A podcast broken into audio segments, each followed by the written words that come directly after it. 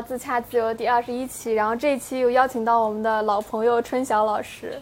刚在我们家吃完椰子鸡，好吃吗？好吃好吃，非常好吃，吃先吃的很饱，有点撑。评价一下我的厨艺。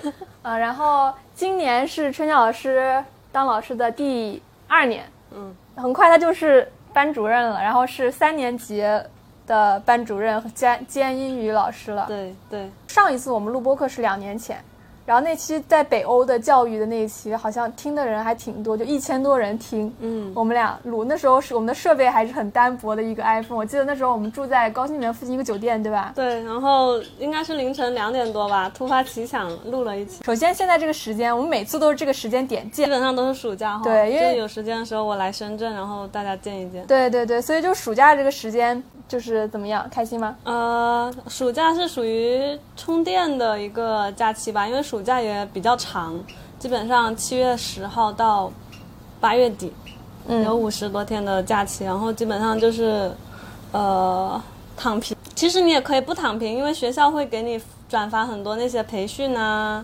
还有一些比赛的东西。我之前就被被被迫，就是在我不知情的情况下被拉去了一个班主任能力竞赛的一个微信群里，是我们学校新建的一个群，就是说，哎呀，大家暑假的时候来充充电，看一下跟班主任管理有之类的一些书，然后去备赛嘛。但实际上我们是没有资格比赛的，因为要那些有经验的老师才可以去参赛，就是把我们拉进群里去备赛。但是我被拉进去的时候，我就第一时间退了出来。你就可以这么刚的吗？直接就退了？然后我就说，我就跟那个老师说，我说拉错了，然后他就说，呃，其实是我们推荐的。我说啊，我说我我暑假有计划了，就是暂时不参与了，然后就退了。去年特别累，因为带的那个班，呃，非常的心累。我们基本上跟另外一个老师搭班，基本上都是想着怎么平安度过这个星期。平什么叫平安度过？就两年级小朋友真的会捣捣乱，捣到那个真的，你们作为一个成年人都 hold 不住的场面吗？呃，因为我们班有几个孩子，应该是说有好几个孩子都很难搞。呃，平时午休的时候也不好好午休，我们休息的时候也要去管他们，去找他们。然后他们上课有时候都跑出教室，然后要我们去找的那种。就是他们会在老师不管他们、没有看住他们的时候，一两个人或者三个人这样子出去去偷东西。偷东西，嗯，然后而且他们反侦查能力还贼强，二年级就会有这么偷了东西，他不会说直接放到书包里，他会偷了东西之后放到那种比较隐蔽的草丛里，或者放到其他班级的垃圾桶旁边，让别人以为这是垃圾，然后等等他们睡醒午觉或者等他们准备放学的时候，就跟老师说假装我要去嗯。上洗手间，嗯。然后上洗手间要上了很久，然后就去拿拿他们这些东西。他们就觉得这样子很好玩，而且有可能是因为他们本身表现特别差，所以我们班里有很多很多的那种小礼品啊，就是他们没有办法通过他们正常渠的道拿表现到，嗯，去获得，然后但是他们又很想要，就去偷。嗯哇，这样听来好累哦，就是每天都在破案，每天都在破案。嗯，每天都在破案，累死了。他们会偷什么？嗯，除了你刚刚说的小玩，具啊、小礼品啊、零食啊，嗯，还有就是有时候别的同学送给呃老师的，其实学生送给老师的东西就很简单，他们觉得很喜欢也会去偷的。然后有时候在地上看到的一些人家掉的橡皮啊、铅笔啊，捡了之后就直接放自己抽屉里的也有。唉，太多了。不过不过这一学期就好一些了，可能是跟家长也聊过，然后把把把那个最爱做这种小偷小摸的事情的那个人，那个学生安排为那个什么班级物品管理班 长，这个好，这就是个让他去绝招监督，对，让他去监督我们班级的物品有没有丢失。这个主意是谁谁出的？另外一个另外一个搭班他他想的。我觉得你那个搭班真的能力好强，就是从敌敌人内部瓦解，你知道吧？把最强战斗力的那个被提拔为干部。对对对对，除了这个要管小偷破案的这个经历，当小学老师 很多破案经历。那当小学小学这个英语老师还有什么其他的感悟？我觉得工作完两年，一开始其实对国内的教育还是挺，觉得它变化还是挺大的嘛。确实，学校有在往素质教育这一块去走去发展，但是工作久了就会发现，其实限制还是很多的。嗯我们有很多很多的那种限制，比如说，呃，我们的教材是固定的，就是你嗯必须要教这本教材。其实一二年级学的教材很好的，但是三年级开始他要换一个教材嘛，然后那个教材其实很不符合现在学生的一个发展发展的一个认知规律，嗯，因为他们一二年级已经学了很多内容了，英语的。其实它就会有断层，就比如说可能前面进度它断的很严重，嗯，因为他三年级的那个版本，其实我们一年级学的比他难很多，嗯，就一基本上不适用于一年级的小朋友，更别说给三年级的孩子用。那你们现在有什么补救的办法吗？呃，就是在上课的时候做课件的时候，把它做的难一点，就拓展的多一点，哦然后可能再补充一点课外的绘本给他们。除了这个呢，还有什么别的当老师的感受？小朋友可爱吗？小朋友很可爱，但是大部分时候你会很生气。所以其实工作了第一年，我们去体检，一年半之后我们去体检的时候，就会发现身体有各种各样的问题。就有结节，是不是生气的那种？嗯嗯嗯嗯，真的是一你你入职体检就没有这些问题吗？没有，真的没有。你入职体检什么都问题都没有。那你这两年有什么结节长出来了？这里乳腺、嗯还有甲状腺都有。对，我是入职以后我是乳腺有结节，但是甲状腺我倒还好。有我我就有，我还特地做了穿刺，你知道吗？就是那种嗯就是太大了，它嗯那种，吧它是恶性的，然后嗯穿刺出来两边都是良性。就我是真是被推到手术，就是的真的是结节吗？是结节纤维瘤那种？我不确定到底是什么，但是医生说最好建议做穿刺嘛。然后我那次就请了假做穿刺，结果我在那个病床上，医生说啊最好你这两个都穿一下，然后我还交了双倍的钱，你知道吗？就两边都穿，然后发现两边都是良性的。哦、如果是因为我们也有也有老师，他是工作一年多之后就去做手术的那种，也是乳腺啊或者肝啊，哎呀各种问题。那你除了结节这些，其他的呢？嗯，其他的还行吧，反正我就觉得很累。嗯对，特别累，而且我第一年没有做班主任嘛，所以就觉得还行，就是看到学生都特别可爱那种。然后那些学生，我一去上课，那学生就来抱我那种，嗯，好觉得很治愈。结果我第二年做班主任之后，哇，就发现就是叫什么，总有人替你负重前行，对吧？就是抱你很治愈的那一刻，其实背后是有人帮你管 管得很好。我举个例子吧，因为比如说第一年的时候，就是特别喜欢我的孩子，嗯，第二年的时候就会还说，呃，现在最怕的人就是我，为什么？很凶，就是你整个人的态度变了我。特别凶，对对对，因为不凶他们的话，对，管不住，因为四十几个孩子太闹了。没办法，得凶。其实不仅是跟学生，或者说自己教学，有时候就是，如果说你遇到一个好的团队，你会再累你也觉得值得。可能是因为疫情吧，然后就搞得搞得收表格啊，然后做那些呃行政程工作去向统计啊，好多好多东西，搞得你好心累，而且就是感觉上级要求你好像时时刻刻要看着手机，就是有时候我上着课都会电话打过来那种，啊，就要求你哦回他信息哦，就类似这种，嗯就嗯你会觉得很心累，而且有些东西不是特别紧急的，晚上十一点钟会发出来，然后你必须要回复收到，转发，然后。然后可能因为我也教别的年级吧，对比了一下，人家别的年级会把这种不太不那么重要的东西，会放到第二天白天，比如说八点多、九点多嗯再发出来。我有了对比，我心里就会觉得，所以它是跟年级长有关，对不对？哦，是的。所以遇到一个好的年级长很重要。非常重要。我觉得跟公司也差不多，很多公司就是你这个领导或你这个团队好，然后大家都很开心的工作，可能他也不愿意跳槽，就算这个公司没那么好，对吧？嗯但是你就算有一些就是表面上听起来很大的厂部很好的、嗯这个待遇啊什么之类，但是其实你这个遇到老板不行，你整个人就会心很累对对对，其实我觉得身累都是 都是可以调整的，都是很容易调整的。但心累就很难调整，对，非常耗。费人的这个嗯体力能量。嗯就是每天下班回去都觉得哇，我只想躺着。嗯，今天还有一个，就第二个问题，就之前来聊的一个，就是编制真的重要吗？嗯然后你说有很多感悟想去说，因为你的两个舍友都在是在深圳有编制的小学老师，对吧？对然后你是在东莞是一个嗯合同制。合同制的，你觉得其实我的情况是这样子的，因为我们是公立学校，但是其实是一直没有编的。但是不知道为什么他今年突然放了一些编制岗位出来，然后就是所有人，我们学校的人符合条件的都能去考，呃，然后外面的人符合条件的也能考。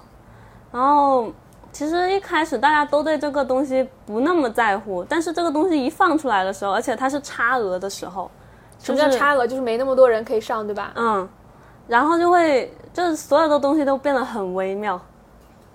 是不是突然间就是你跟你周围的人就好像有种竞争关系了？呃，跟其他其他学科的不是竞争关系，但是你因为本科学科，对的，跟我们科组的其他人就是一个竞争关系嘛。然后学校在尽力营造一种就是团队合作一起去考的那种氛围，但是其实内心还是会有一点那个，呃，怎么说呢？其实没有像平时相处的那么愉快那么轻松愉快嘛。然后，然后因为整一个大环境就会让你觉得，嗯，这个东西很重要，这东西你一定要考上，不然的话别人可能会怀疑你的能力不行，这样子。所以当时就是也没多想，就是好符合条件，那全都去考了，对吧？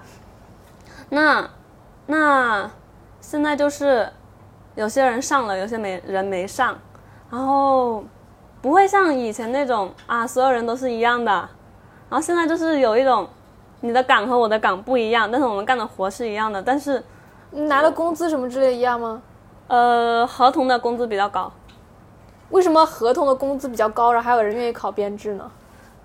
你说到你问到了很重要的问题，就是，呃，现在是属于工作了十几年的那些老师可能会觉得编制很重要，但是对于我们学校一些年轻人来说，其实大家基本上不 care 这个东西，不是很。为什么十几年的人会在乎？因为他们是有家庭啊，有有小孩，可能会更希望稳定一点嘛，所以编其实还是会比合同更稳定一点。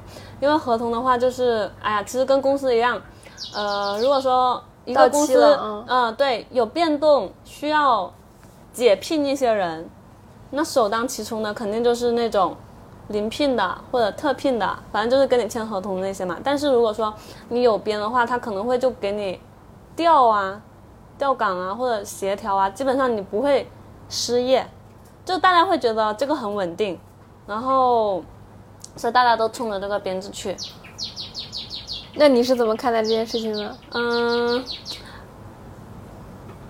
我也说不上来。我觉得本身我是不在乎这个东西的人，因为我觉得其实编制实质上就是给你带来一种呃稳定和安全感嘛。嗯，就是安全感。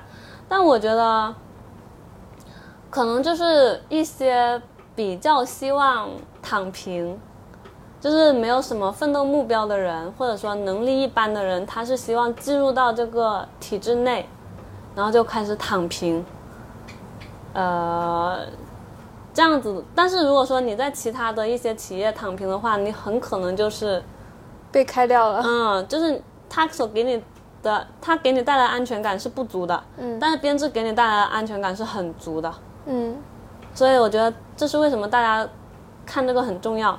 嗯，不过我们校长对于这个编他也是看的两面嘛，他就说他当时在我们考之前，他就说能力比编制更重要。你觉得它重不重要呢？对于能力强的人来说，其实它是不重要的。嗯对能力一般又想躺平的人来说，其实他他就是他追求的一个安全感，是编制所能带来的，那这个就很重要。然后还有一些是编很重要，还有一些是因为嗯长辈对你的期望，他会觉得很重要。他会希望你在这里有个编制。对对对，他会觉得嗯这个东西就是国内的一种观念，就是一个铁饭碗给你带来的一种，就不管你工资多少啊，就是一个铁饭碗会，呃，让家里人觉得，嗯，嗯，这像一种荣誉一样的。所以，如果说家里人给你压力的话，你也会觉得它很重要。你知道今年就是二二年的一个访谈，就是你的同学认为什么样的是搞好工作，嗯就有这样一个选项，就一个是呃这个大厂，一个是世界五百强，一个是银行，呃就是银行还有投行，然后还有一个是事业单位，还有一个是网红。你觉得哪个是排名最高？就你的不会是网红吧？不会是网红，网红是最低，只占百分之二。哦，你猜最高的是哪一个？就你的同学认为哪一个工作是一个好工作？五百强没有，没有吗？不是五百强，那他调查的人员是哪里？他是在那个一个 app 上做的一个调研，是一本书和一个 app。你的同学，这是相当于就二二届的这些，应届生。嗯，今年的应届生，如果是以现在的这种经济状情势状况，还有疫情来看的话，大家可能会觉得一个稳定的工作。对对，对，事业单位这个选项，你知道占多少吗？占多少？百分之四十九，一半啊！嗯，接近一半。就我看到那数据的时候，我也很震惊，因为你知道前两年。前几年，大家一直在鼓吹说啊，零零后都很想表达自己，网对对对一开始是投行，后面是互联网，后面是网红，结果现在就事业单位，就大家都觉得事业单位很好。因为他们可能二二届的人他，他经历了校招，会发现现在找工作更难，而且找到他们心仪的工作也非常难。所以他们对这件这件工作是不是稳定，其实有更高的期待。对对对，而且是可能是因为整一个环境之下，还有全球的局势，还有国内的一个经济发展，嗯、可能是大家的一种信心吧，不是很足，嗯，所以他们会更希望稳定。但是说，如果说整一个大环境给不了他安全感，他就会愿意去一个稳定的工作，然后这个东工作给他带来的安全感，其实会很，呃，就是你的心态是不一样的。嗯，是的，所以就是你现在的工作对你来说还是挺挺开心的，也不开心。呃，我觉得一半一半吧。有时候就会因为一些很小的事情，就是，呃，弄得自己很不开心，可能是自己心态的问题。比如说候，表 格，呃，做一些跟教学无关的事情，但是实际上你的工作大部分时间又是在做这些事情，就觉得很，很耗费自己的时间，然后自己其实没有什么成长。就当自己没有什么成长的时候，自己就会焦虑。我周围的一些朋友，就是我有同事，他女朋友也是在深圳这边当老师嘛，然后今年其实普遍都降薪了，就编制内大家都降薪了。降的很多，三分之一，对，呃，我听说是降了十几十二万那么多，这么多啊？嗯，嗯那这个我不清楚。就意见很大嘛。有些人就觉得你把我骗过来，然后又给我降薪什么之类的，他就他其实他已经得到了编制这个事情，然后他就说就不想继续工作或怎么样，就对这个工作还挺抵触。而且你在编内，你去辞职还很难。啊是吗？嗯，就学校不放人的话，你是辞不了的。但是，嗯一般学校不会这样子。我觉得深圳这边的话，可能是因为本身生活成本也比较高，就是其实我觉得深圳老师的一个收入，如果是降完之后，确实我觉得不是特别高，因为他生活成本确实已经摆在这里了。你工作两年以后，你你觉得你自己适合做英语老师吗？我在工作两年之后，我还不知道这个答案呢。啊，还现在还不知道。如果是说做老师的话，我觉得我是适合的，但是我不知道我适不适合做班主任，哦，因为我是属于性子比较急，然后耐心也不是很足的人嘛，所以有时候因为可能会因为很小的事情会自己会生气啊什么的，所以本身自己就是要调整。就可能也没有说谁天生就适合做班主任这个工作嘛，所以自己可能也要慢慢去积累经验去调整。嗯，但是可能是因为，嗯，本身我是英语老师嘛，大部分的学校不会让英语老师做班主任，所以自己本身也没有做好心理准备。大部分都不会吗？我记得我初中、高中都是英语老师小，学不会，小学不会的，小学都是什么语文、数学。哦，是的，是。的。所以，哎呀，现在可能做了一年的班主任之后，觉得慢慢适应了，应该也还好。但是，嗯，做教学这一块，只是纯粹的当一个老师的话，我觉得我是 OK 的。但是可能是学校的工作，其实大部分工作不在教学，你就会你就会怀疑自己，我究竟适不适合做这些工作？嗯，因为学校工作有行政类的，对有六成你有六六成的工作你都不是在做教学类的，而且这些东西会挤占你的教学时间和备课时间，你会觉得我只是单纯的好好想上个课，教个课，教个书的话，嗯，这个很难实现。嗯，然后很多东西压在你身上，你就会觉得很累。呃怀疑究竟适不适合这一个行业。嗯嗯，所以我也在想，是我应该去适应呢，还是说，呃，这个东西不适合我？所以你也还在纠结，但是我还还在探索中。但其实你是很喜欢做老师这个岗位的。我觉得我挺喜欢跟小孩子相处的，嗯，但是我还要去找方法，因为我的方法其实还是属于那种比较简单吧，可能接触的孩子也比较少，所以经验经验真的就是不是很足。虽然就已经做了两年教学的工作，也做了一年的班主任工作，我觉得，嗯，还是要多去了解孩子。但是有时候就是，哎呀，事情一多你就没有耐心，哦，不想整这些有的没的，嗯。那你现在觉得自己就是除了工作之外，这些呃休闲啊、放松的时间，你觉得够吗？嗯，有时候很累了就躺着，然后刷一下手机，看一下书。但是我觉得其实我是没有把时间安排好的，我觉得我的工作效率还不够高。因为比如说它整表格啊，其实 Excel 应该是有很多很简洁、很方便的工具让你去用的，或者说一些方法。就我自己不知道，所以有时候会用一些很笨的方法去处理这些东西，所以就会导致我浪费了很多时间。所以你同事有用吗？不会，因为其实，呃，大家都不会觉得自己工作效率不高，就单纯的你在做这些东西的时候，你会觉得，嗯，好，这些东西就是这么整的，你就得花这么多时间。大家其实意识不到这这这样的问题，然后学校也不会觉得这是问题，甚至不知道这里这其中有问题。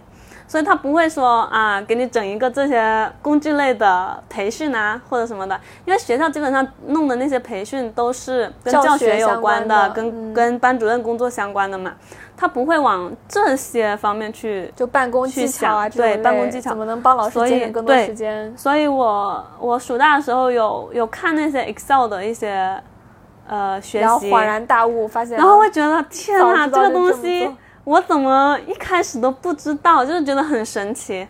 那快捷键很神奇，比如说分享一两个快捷键，呃，比如说那个 Control Control 加 E，嗯，是干嘛的？这个 Control 加 E 就是快速，呃，快速，惨了，我不记得那个名字了。我举个例子吧，就是比如说，嗯，表格的第一列，嗯，它是学生的姓名，然后表格第二列它是学生的身份证，嗯，但是实际上我需要的是什么呢？我要的是学生名字后面直接就附着身份证的那个编码。哦，你是要把两个串人合并起来的时候你会发现你在第三列只要输入第一个例子，然后 Ctrl 加 E 的时候，它就会马上生成出所有的东西。你是说前两个你都这样做，然后第三列你再对 Ctrl 加 E？对，哇，这个好神奇啊！这种技巧，你应该搜一下的。就是比如说你遇到这种问题，你可以百度搜一下。我会。搜，但是其实这些东西很零碎。就平时呃上班，嗯，当当你发现你搜索的时间，再加上你最后解决问题的时间，加起来跟你用笨方法操作的时间是差不多的时候，你会觉得好，以后不搜了。就我经常经历这种东西，这种就你发现时间差不多，对，吧？差不多。然后最后你搜完之后，可能之后你还不一定用得上，就是因为你有各种各样的情况，你不知道搜什么情况下你去搜这个更简便的方法，哦能给你未来带来一些方便的时候，你就不想去搜搜。哦然后现在就是当你系统的去学习的时候，你会发现，嗯，成体系的学习的确可以给你带来一个比较整体的了解。嗯嗯，所以其实这些东西怎么说呢？就当你发现它是个问题的时候，你就会想着去怎么去解决，或怎么去提升自己的工作效率。但是大部分时候是没有人告诉你的。就还是一个自己摸索的一个状态。嗯，你会觉得自己成长的这种速度啊，是和你的期待匹配不上的吗？其实自己的成长很少，我怎么说呢？我觉得很少，但是其他人觉得，嗯，你是有成长的，呃，但是，呃，可能别人想象中的成长和我自己想的成长又不一样。别人会觉得，有些人会觉得，嗯，你要多去，多去参加比赛啊。你多争取这些机会啊，呃，你的成长会很大，比如多上公开课啊这些。其实我觉得这些的确是会让你成长很快，但是有一些比赛的确就是消耗你的精力，而且这些比赛形成不了一个良性的循环，不可持续的时候，我就是参加过了之后，觉得嗯意义不大的时候，我就不想参加了。包括现在就是。其实学校或者说整一个大环境会鼓励老师去创作很多那种数字资源，视频啊、网课啊，呃，还有一些呃作业设计啊什么的。其实这些想法和初衷都很好，但是你最后会发现，设计完了，比赛完了，拿到一张奖状就没了。就这些资源其实本应该是能够更好的利用在对利用在教学上或者。给给学生去学习的，但是这些其实都没有，还不如就是当学生需要这些东西的时候，他自己上网去搜一搜。嗯，特别是就是当你有对比的时候，你会发现，本身不是一个专业的剪视频的人去做这些东西，你会觉得做的很粗糙，趣味性又不强，然后还很浪费时间的时候，嗯，你就会觉得，嗯，这个工作确实不适合我，应该。就这些东西是很专业的东西，应该交给专业的团队去做。我觉得要不然就是这个老师自发的想去做剪视频的东西，对对对。然后他他自己做了，他可能自己做个账号什么的发到自己的网上。但是你要如果这个东西纯粹是全民参与的时候，对啊，每个人都要剪一个视频，然后看谁做的，就大家做的都很一般那种，用剪映开始。嗯嗯，对对对对对。我觉得也嗯没确实没什么意义，没什么意义，所以。参加过好几次之后，我就不参加了，因为这些资源最后达不到一个再利用的话，就是一种浪费，嗯，非常浪费。是的，浪费的不仅是视频资源的本身，还浪费了老师的时间和精力。你觉得工作能让你成长什么？就是现在，我觉得工作现在可以让我积累很多。人际交往的经验，跟学生打交道，跟家长打交道，跟同事打交道，其实还是有很多技巧的。然后自己可能本身有一点点，以前可能有一点社恐吧，然后现在没有办法，现在就 就是必须要做社牛的感觉。然后做社牛，其实自己烦恼会少一些，就是那种嗯，思考人生的意义是什么的这种时间可能少了，你的烦恼就少了。哦，就是就是人生只要不思考我为什么活着，其实就很少痛苦了。对 对对对，可能是因为以前嗯社恐的时候，自己很容易情绪很低落的，就你拒绝，甚至你有点排斥跟人交流的。我觉得你没有社恐的时候啊，你是你是在大学的时候社恐吗？有的，我当时在芬兰留学的时候还是有一点的。我觉得是芬兰的环境让你。可能有一点，就是芬兰人本身就是那种对对拒绝交流的，也当当时在那个环境下，还是有点觉得抗拒跟人交流吧，或者说，呃，在那边那个环境下，能跟你交心的人很少，所以就是你很容易就自己在那里想东想西，然后就很容易心情很低落。嗯，但是现在的话，可能是因为工作之后，你需要接触人太多了，对对对对对，然后就会发现其实。嗯，与人交往是一个人类很正常的一个行为，就是其实你必须要去跟人交往，你才不会，呃，不会就是变得孤僻啊，或者变得那种抑郁。我觉得本身可能就是，呃，人际交往少的人确实会比较偏向于容易抑郁。嗯，我觉得工作。给我带来的更多就是一种，嗯，心态上的变化，就我觉心态上的得成长。对对对，然后没有那么多顾虑了。就以前会觉得拒绝人际交往是怕麻烦别人嘛，找人帮忙觉得很麻烦，但现在就是，哎呀，需要什么借什么东西或者怎么，说，对对对，尽管开口那一种，然后自己有什么东西也会去主动跟别人去分享，这样，嗯，我觉得人际交往这一块，但是我会发现，过度的人际交往就是很浪费时间，也很浪费自己的时间，然后就会发现大家聊的话题怎么都一样，然后聊来聊去都是一些八卦，聊什么？就是学学校的八卦吗？嗯。还是网络上的八卦？都有，就各种各类的东西。其实最后聊下来没什么营养的时候，你会觉得，嗯，有点浪费时间。哎，其实因为最近放假嘛，我想说我想问一下音乐老师，说，我看一下啊，看一下这小提纲。嗯，就是因为当老师的话，他其实有很多的那种学习的机会和培训啊、比赛，就是让你去发展、去成长。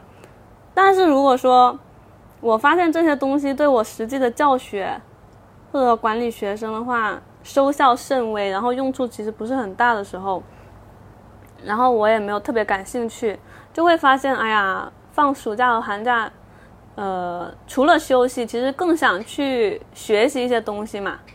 就是像你平时休息的时候，周末啊或者什么时候，你会去通过什么途径去寻找自己想学的东西？嗯，或者说去提升自己，就是工作之余、怎么提升自己，我觉得还就挺多主题类的东西的。主题类嘛。对，就是我每次想学一个东西的时候，首先第一步我会把它这个专业就豆瓣上排行很高的书找过来，，OK，然后找完以后呢，其实它会有，可能有些人他甚至有一些课，比如说在得道上啊，或者在网络上有些免费的课，嗯。然后你就去可以通过课加书的资料，就是你就算把一个领域所有的书买光，可能你也花不了几百块钱，对。几千块钱，这就对书其实是一个很很划来的东西。嗯，就是你也没必要说真的到现场，或者说你要报他的课怎么样？嗯其实市面上已经有很多很成型的东西，嗯，给你了。嗯，所以我觉得，如果你真的对一件事情很感兴趣，你就去找这个东这个这这这些资料来。然后还有一个就是，嗯、你你可以自己创造一些东西，比如说我现在做播客，嗯包括做 B 站的那些视频。然后小红书这些，就是我真的有那种想表达的欲望，并且我真的想知道，就是说，如果我真的成为一个 UP 主，他能不能给我带来一些收益，或者说粉丝会怎么对待你？就是我觉得他也是对我的一个心理的训练，就可能你在社让你的会承受力要更强。对，你可能你在社会生活中，可能有同事他稍微讲你那么几句，或者说你发现为什么要这样说，我又没做错什么，但是其实你想想看，你过五年之后，哪怕就就算你不在这个公司以后，你跟你的同事是一点关系都没有的。嗯。我觉得同事之间的关系真的没有你想象的那么重要，特别是说你这些话的人。OK 就他已经是帮你筛选掉一区你觉得哦你不适合做朋友，只适合做同事的人，懂。所以你就不太会 care，所以他也锻炼了你的心理承受能力嘛。嗯嗯所以第二点就是说，你可以去自己试着创造、去尝试的东西，而且它是一个未来的可能性。就比如说，假如说你现在在你人生的这个阶段，你觉得可以当老师，然后过得很开心，会不会未来会有一个新的趋势，或者说在这你探索的过程中，你发现了你有更喜欢的东西？有可能哦。你可以就是自己要去探索，对吧？对，就是我我我自己一直在想，就是我当我我大四的时候，其实我也参加学校的这些招聘嘛。招聘嘛，嗯然后也去参加这种这种讲课啊什么之类的。嗯然后当时我记得我一个舍友很明确的跟我说，他说，他说我觉得你好厉害，然后全年级两百多个人就你进了这个，对吧？当时那一刻我是很开心的，但我现在想想看，他对我重要吗？夸我或不夸我，或者说我没得到那个名次，其实对我整个人生来说影响都不大，不大。就是在我人生其实很多东西，人生就是你放在人生的长河里面，其实很多东西都不重要。比如说，嗯，你以前学生时代考了第几名，啊，对对对，或者说你现在你考到考到边还是没考到对对对编，是的，是的，其实这些东西都是别人觉得很好，最后就是给你的幸福感有没有带来很大的影响，其实是没有的。对，嗯。没有的。他甚至不如就是，比如有人给你留言说啊，你这个内容很棒，我按这个做，然后今天被老板夸了，你就、那时候你的成就感真的是歘的一下，我很所。以，所以就是你自己去创造这些视频资源，或者说播客的资源或者写写文章，写文章，你的动力就是呃就你乐于分享，还有、就是、其实我动力并不是完全是因为有人夸，是因为我觉得这个东西值得，分享对，就是值得分享这么简单。然后我就是值得有更多的人知道对，因为我我我其实很怕死，啊。我很怕死。就我、嗯我做这些内容，我也会怕主要的原因就是，嗯也许哪天我真的不在了，会不会有人留下一点哎，痕迹，对对对，会不会有人来听？哎，这个人之前说了什么然后他的视频讲了什么，然后他是怎么样的一个人？所以我觉得就是好像价值的实现。对对，就是一种存在主义，就产出了这些类似于时间胶囊的概念。OK，然后有些人可能我穿越过五年、十年，我再来听这个东西，或者我再来看你这个视频，我觉得哦，你我现在讲你现在讲的东西，我现在还有共鸣，或者说我能帮到他们，我觉得就很开心。或者说就算没有帮到，他也觉得我有我我的陪伴感在他这里，我觉得会很开心。那你最近在学什么东西呢？就是就是我最近在研究，就是低谷时期应该看什么书。我最近在看那个邓小平时代，我就发现哦，我最近在正在研究什么，就是研究一些政，就政客和他们的和战争一些的东西。就是政治的，嗯，然后我我书架上摆了一个就是罗马帝国衰亡史，然后买了那个战争论，然后买了邓小平时代。所以你现在是处于低谷时期吗？我觉得所有人都是都是低谷时期，都很焦虑，就是他不是一个哦之前那么奋发向上，或者大家觉得一切都向好的那种状态。嗯嗯嗯对，然后我上一个待的待的那家公司，裁员裁了很多人，可能一半都不止。哦啊，哦、就是因为收益不好是吗？是因为做一个创业公司，现在之前的创业公司，只要你的故事够 fancy，你就能融融到钱，你就能活下去。嗯然后现在大家对创业公司的这个要求就是说，你一定要能造血，就是能赚钱，OK，能能自己养活自己。就是现在的投资人也会更谨慎了。对，现在所有的人，我觉得不光是公务员，然后嗯其他各个行各业的人，其实都很焦虑，都很低谷。包括你看今天股票跌了那么多，对吧？就是就说今年吗？今天今天吗因为哦是这样，他们说我没不管谁打谁，打仗的钱都是 A 股和港股来出嘛。所以今天的的局势又不好是吗？今天就有消息，有局势新闻变动嘛。哦，所以就你你最近也是有在关注这些？我其实没关注，但是你总会关注你那个基金余额、账户余额吧？就哦，我现在不看了，你知道吗你现？在不看了吗？对啊，就是看得我越来越焦虑了，然后我会把大部分的。钱放在这些地方，还是你就放现金？我现在还在研究怎么理财，就是看了一本书，但是还没有想好怎么去管理自己的这些收入，所以还没有放进去。你可以看一下那个，就是叫理财第一课，是有知有行这个 app 上的，有知有行，嗯我回去发给你这两个。所以你天天都会关注这种呃基金和股票什么的吗？我不会天天关注，我现在就是买那个沪深三百、沪深五百，然后什么红利，然后也买一些其他的基金，然后我之前也买过中概股，但中概股就跌得很惨嘛，我现在就只剩几万块钱中概股了。我感觉你投了很多钱进去。我，嗯，其实还好，我的大部分钱都拿来还房贷了。哦，我大部分钱还房贷和付首付吧。今年可嗯能是我从我工作开始到现在存钱存现金，包括钱就是最多的一个时间。OK，哦，因为之前的钱就动不动你一下子就要拿去全部掏出来，掏出来，然后、嗯而且你每你每个月还要还一部分嘛，所以你存下的是钱有钱。而且我我会每个月给我妈一部分钱，嗯，所以她现在每个月都给吗？每个月都给。好孝然后他现在他的总资产是比我的多的，就我看他的股票账户，我说妈，咱少少炒点股，拿出来一点。哦那你觉得，就是假如说哪一天你拿了一大笔钱，你有想说想过说拿来干嘛吗？我现在目前能想到就是买房，但是我觉得买房如果压力太大的话，我可能也不会买。所以，嗯、大的开销可能就是旅游啊，我觉得开销是很大的，你去云南，你们俩花了多少钱？没没算，没算。就觉得啊、反正不是很贵，就懒得算了。哦，但是我有有时候会想着，嗯，存点钱以后出国玩啊什么的，就还是挺想出去再再逛一逛啊什么的。然后大的开销，除非就是以后有家庭了，孩子的教育，还有就是可能以后自己身体健康的问题，然后要出这种什么医疗费啊什么，我也会怕，所以我也会买保险什么的。你你现在有买保险是吧？买啊，肯定买保险啊。你买没有？没有。可能是我，我就担心这种一夜回到解放前的状态，就买了一个重疾险，深圳好像有那种，就是你三十块钱就可以入那种重疾险，然后覆盖还挺全的，一个蛮基本的一个重疾。三十吗？每个月三十、每年好像，三每年三十还还能这样啊？嗯，重疾险其实还挺贵的，你重疾险一年是什么？一千几千块钱那种是吧？三四三四千，然后反正就是三十五万那种。就是你现在赚的钱，你准备拿来干嘛？存起来，然后呢？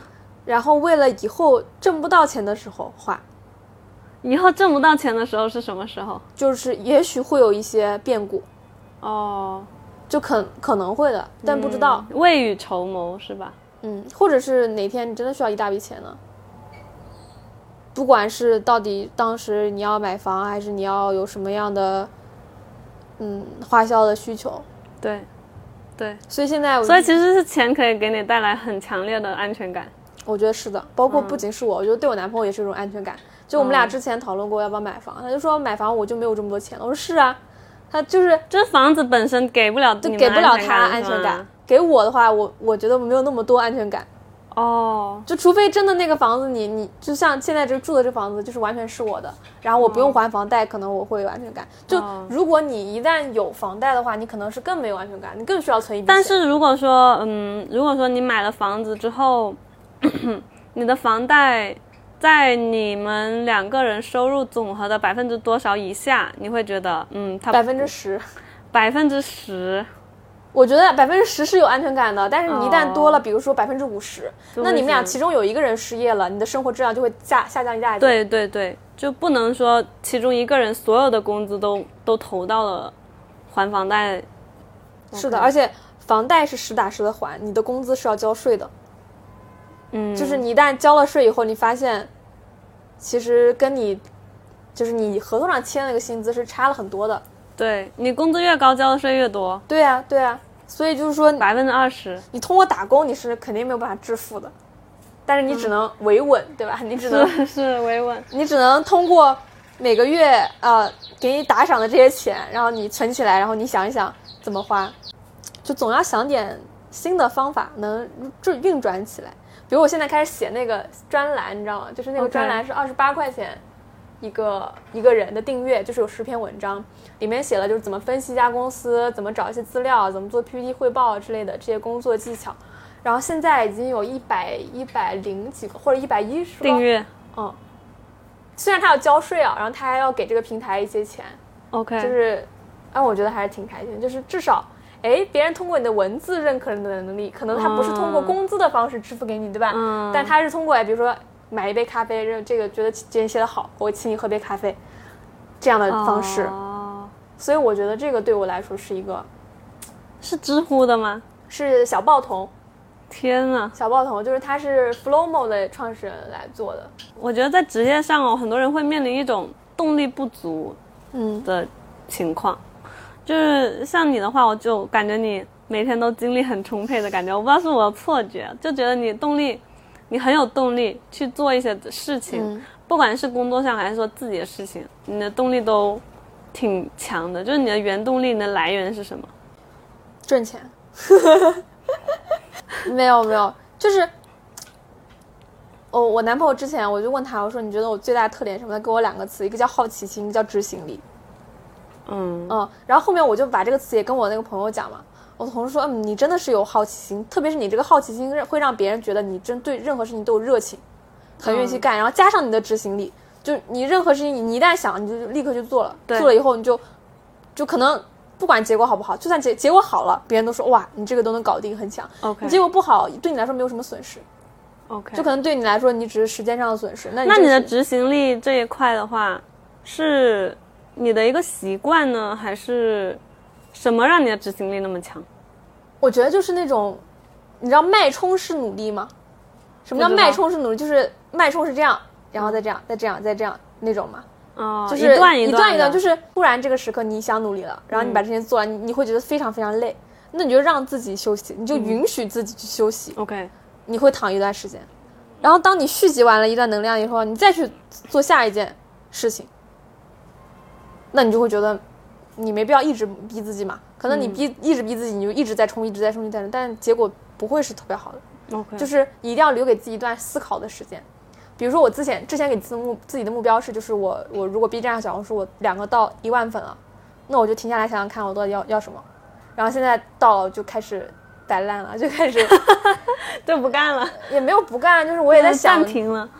出什么内容，但是我会再想想看，如果你再做到更高的地方，你可能就收不回手了。比如说你现在如果做了十五万、十万，对吧？然后你就要想你的定位会不会有问题，你能不能一直在产出，然后它产出你想获得什么？可能你你做到一万，你就真的只是图个乐子，但你真的要想要做到更高的一个高度，你要付出更多的精力和你对它的定位是什么？那我这些我都没有想清楚。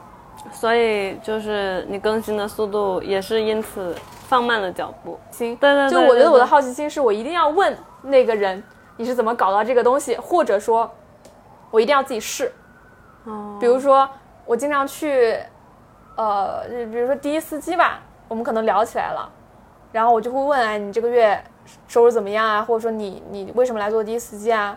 包括家里来的阿姨，你知道那个这个阿姨是怎么开始做家人平台吗？抖音上刷到的，刷到一个培训班，她还报了培训班。来去做这个内容，然后我就把这些小故事写的写写完发到一个平台上，就发到一个极客上，然后就好有几百个人给我点赞，就是我觉得哇，就是原来大家对这个事情很感兴趣呢，就是就是这种好有趣哦。对啊，就是你如果不问，你根本不知道这个阿姨，她是因为看抖音，包括跟儿子吵架，然后才来来到我们家做家政阿姨。包括那个司机师傅，可能他是之前做什么皮具生意的，然后皮具生意不好做，因为乌克兰和俄罗斯打仗，然后他才开始做做滴滴司机，然后吐槽说每个月除掉这个钱就挣六千块钱，在深圳，嗯，九千块钱的车，九千块钱的收入，然后两千八的车费油费，加在一起就是六千多，只有只能挣这么多钱。哦，那你的好奇心是你从小就有了吗？就是难道你的好奇心没有被就是磨灭过是吗？对呀、就没有受过挫折，然后导致你对于很多事情可能觉得呃没有什么探索的欲望和求知的欲望，这个很重要。我觉得没有。反看一下怎么就是引导一下我的学生们。你就你就你就想一想，就是我感觉我自己很多人生的际遇，是通过好奇心来的。就我一直在分析自己，我为什么没有按照所有周围的人给我规划的这个路线，成为一个老师，嗯，或者说我没有像大家规划的那种来，可能我就在家里附近读个书什么之类，大家觉得。就可能在嗯我周围邻居的眼中，他觉得安徽师范大学跟华南师范大学没有什么区别，OK，而且安徽师范大学还在你家，哎，在芜湖，你就可以每周来吃饭，对吧？在芜湖啊，对啊，哦，就是所以名声很大嘛，就是在芜湖的一个一本学校觉得很好，他他们还是不知道什么是二幺九八五的。然后我从那里跳到就跳来到广州，因为那时候我家乡的人很少有人报深圳这边的，嗯，学校。学校，嗯，然后包括我大三去实习，实习在一家科技媒体实习嘛，嗯，我也没去做常规的那种老师的实习，嗯，然后包括那时候教课，我还不教高中化学，我教 AP 化学，对吧？嗯。就这些也是个机遇，对吧？我觉得这些你不你不去试，你根本不知道对。啊、但是难道你不会觉得，哎呀，这些东西试多了，发现，嗯，就会发现，探索过的东西对于你来说就会变成一个比较无聊的东西，无比或者比较无聊的领域，然后你就会懒得再去探索新的东西了，会这样吗？不会。你说的这个，你怎么区分老的东西和新的东西呢？我也不知道，就是当比如说有些人的好奇心，他是属于那种，嗯，我一开始对很多事情我都不了解，然后我就去对，一旦了解探索一部，分，然后发发现探了解完了之后，就会觉得啊，也就不过如此，就会觉得很多你不知道的东西，你了解完了之后，其实最后也就是不过如此的事物而已。就会你你得到一种这样子的经验反馈的时候，你就会懒得去探索一些新的未知的东西。所以我觉得这个事情跟什么有关？就是你要判断这个东西大部分是知识属性的还是经验属性的。就如果是知识属性的话，你知道了，that's it，就就就没了。嗯，你可能知道了以后，你如果不用，它真的完全被忘记了。比如说你现在学，你觉得你对拉丁语很感兴趣，嗯但你又不用，你也用不上，嗯可能对你来说，你只是知道了，你就会放弃不做这件事情。但是我觉得对我来说，为什么老师跟在公司工作是不一样的一个方向？是因为老师你可能你一直在，可能你教材会换吧，但是你的工作状态包括你知识都是那么多，嗯，但你在你在公司里每天遇到不一样的人，然后你每天要做的项目是不一样的，嗯，然后你还会源源不断的来新产品，嗯而且新产品，就算电视你看着一模一样，它里面的硬件都会换，然后这个硬件很多参数、很多条件，它都是在不停变化的。就是你、嗯你如果不变，这个世界就会淘汰你。所以一个好的方式就是你，你说你会不会对这东西厌倦或怎么样？你要把自己放在一个真的推着你成长的地方，你不得不成长。就像我之前，我觉得我在大疆成长还是挺快的，因为我我的老板他很厉害，然后他总是逼着我做一些新的东西，然后我没做过的事情，然后导致我有机会去跳槽，因为他让我做的那段事的工作经验可以用到下一段工作中。然后我在下一段工作中，我又做一些新的东西，不一样的东西，对吧？我原来在一个中规中矩的公司，现在去了一家创业公司，里面所有人都是哇，每个人都有自己的个性。然后你知道吗？那时候我办公室里除了我，我左边是北大的，右边是复旦的，然后对面是呃对面有有我的领导是哈佛毕业的，呃呃 CMU，然后领导领导是哈佛毕业的，就是所有的人都很 fancy，然后他们都很积极激昂，就是有自己的方法什么，你就每天在那个环境里，你你不你不进步，你就觉得哦是一个菜狗的那种感觉。我觉得大部分是看你选择什么样的环境。，OK，如果你选择这个环境，它不要求你有太多好奇心，那可能它就不适合你。嗯然后有些人他就是不适合那种老是你逼着我做这件我不喜欢，不对，我也在一些爱好上花了钱，比如说我报那个什么得到大学什么之类的，报一些课，然后那个课好像也花了，那个课本身是一万四，然后我是申请了什么奖学金，就是七千块钱，也花钱了。嗯你觉得他值值得这个价？他让我认识了很多，呃，超出我这个年龄之外的人，比如说四十岁、五十岁的人、三十岁的人，他们在干什么？我之前就是很好奇啊，就是因为我感觉我身边的人大部分都是那种互联网，然后就是很精英、很成功，然后搞技术什么之类，他们的人生范式很固定。对，太太相似了也是一样的。所以我就想突破这个点。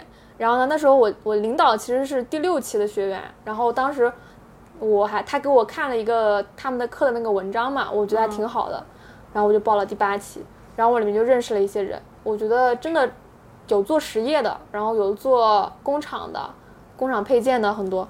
我发现，嗯，挺有意思的。有些人你就看他，觉得我以后不要成为这种样子；有些人觉得哇，原来就是不在互联网生活也是不一样的，就是也挺有趣的。还有一些在什么国企啊，然后在什么房管局啊、什么建筑师啊都有。所以把自己放到合适的环境是很重要的。就如果你觉得自己好像嗯不想学习或很累或怎么样，是因为可能你周围的状态就不适合你，嗯或什么之类的。我感觉你刚刚说的那些东西，给我很很多收获。嗯就是因为其实本身教师这个圈子是很小的，甚至是比互联网的那些人发展的一个成长的一个范式更固定。对，然后，所以你会觉得，有时候你会觉得你已经陷死在这个圈子里了，然后会发现很多人的格局很小，对格局小了。格局很小，然后所以你总是会不断的去反思自己是不是应该要尝试的去跳出来这种，呃，跳出一种固定模式的一个思维圈，然后去看一些不同的东西。所以有时候跟我男朋友交流的时候，也会发现，嗯，其实其他行业还是有很多不一样的东西让你去去了解。但是如果说本身两个人都是同一个行业，同一个行业的，就会发现圈子特别小，而且而且教师这一类的人，其实发展的，特别是他个人生活也是很固定的，是普通的不能再普通，就是你的生活不会有特别多的大起大落，是一个很平稳的一个人生状态。至少你的工作上是这样，然后你的生活也是按部就班。所以其实我感觉教师这个行业不是特别适合那些，呃，本身内本身就是一个不安分的人，就是内心你就有很强烈的想改变世界的欲欲望。对，其实不适合这一类人。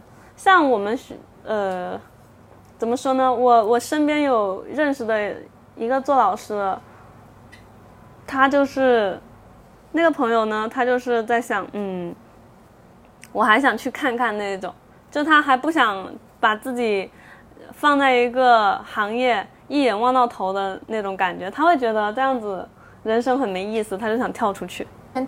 就是之前说过一个比喻啊，就是说，有时候你你自己发现你自己很擅长这件事情以后呢，或者说你得到了一件，你周围的人都说哇，好羡慕你，你你可以这样，就是你存在在这种氛围之之中呢，你会说服自己，说这件事真的是适合你的。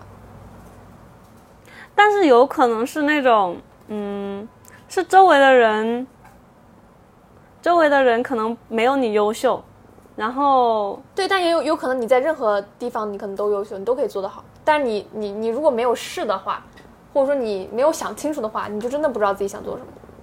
那倒是，而且有时候你的一个环境如果就是一个疯狂给你点赞的一个环境的话，你会觉得自我感觉特别良好。是吗？嗯，我也好想要这种环境。我 我们我们我们学校就是这样。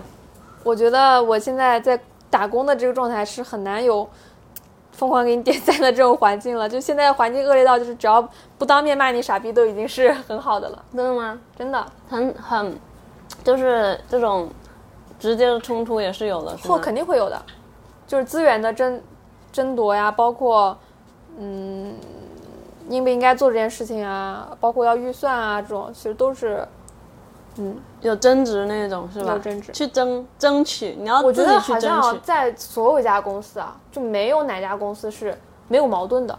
嗯你们会撕破脸吗？还是说今天不会，其实今天吵完，第二天还是要合作嘛，还是会合作。就会不会心里有芥蒂，然后合作的不愉快啊什么的？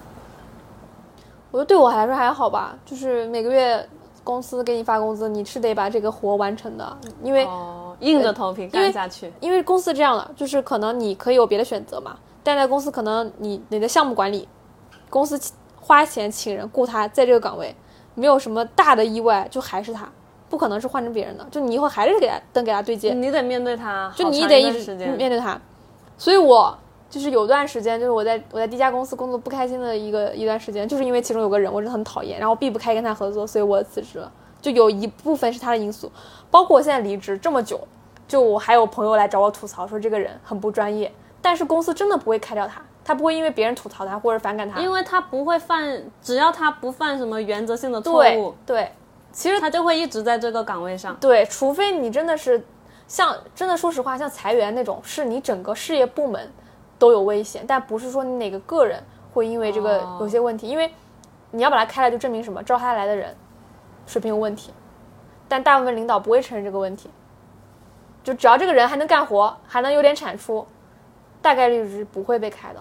然后你又遇到这种特别不对付的人，然后又特别喜欢表演，然后水平又很不专业的这种人，你真的很累。嗯，真的没办法，所以后面，嗯，哦。所以我觉得有些事情领导是知道他这样的为人，还是他他有些领导有些领导是不知道的，就是你特别是那种特别会上项向上管理的人，领导是完全不知情的，而且尤其觉得他工作积极努力认真。嗯就表面上做的很好，你对你自己的未来生活有什么期待吗？比如说五年以后，我们上一次录是两年哦，再过五年，再过五年啊，其实，嗯，如果是走一个比较稳定的方向的话，肯定就是婚姻啊、孩子啊、家庭啊，就是往这个方向去走。希望你能获得你想要获得的。嗯，希望吧。其实我觉得，如果说工作上团队有一个好的团队，你真的会工作的很快乐。嗯，但是你刚刚五年计划里没有说工作团队哦，你说家庭、婚姻和和对啊，因为我觉得得我的我的我这个工作就就这样了，就是已经是一眼望到头了。你看的话，基本上，因为我本身不是说追求那种我要获得什么奖项，我要去参加什么比赛，我要获得什么荣誉的那种人，因为我觉得，当我看不到这些东西背后的意义的时候，我是没有动力去参加的。我就觉得这些东西就是在浪费生命的时候，我就不想去往这条路去走嘛。所以我觉得我的事业的方向的话，主要还是嗯。多花时间去了解学生，然后积累工作上的经验和教学的经验，而不是走一个，呃，拿奖的路吧。嗯，所以我的专业成长，更多就是靠自己去摸索，去阅读，然后阅读够的时候再去产出。那我们今天就聊到这里，好嘞。到时候我们再过几年再聊聊新的感悟。再过几年可能就又不一样了。到时候我们就可以聊抱着孩子来，抱着孩 子来，小朋友来。好的，拜拜。好嘞，拜拜。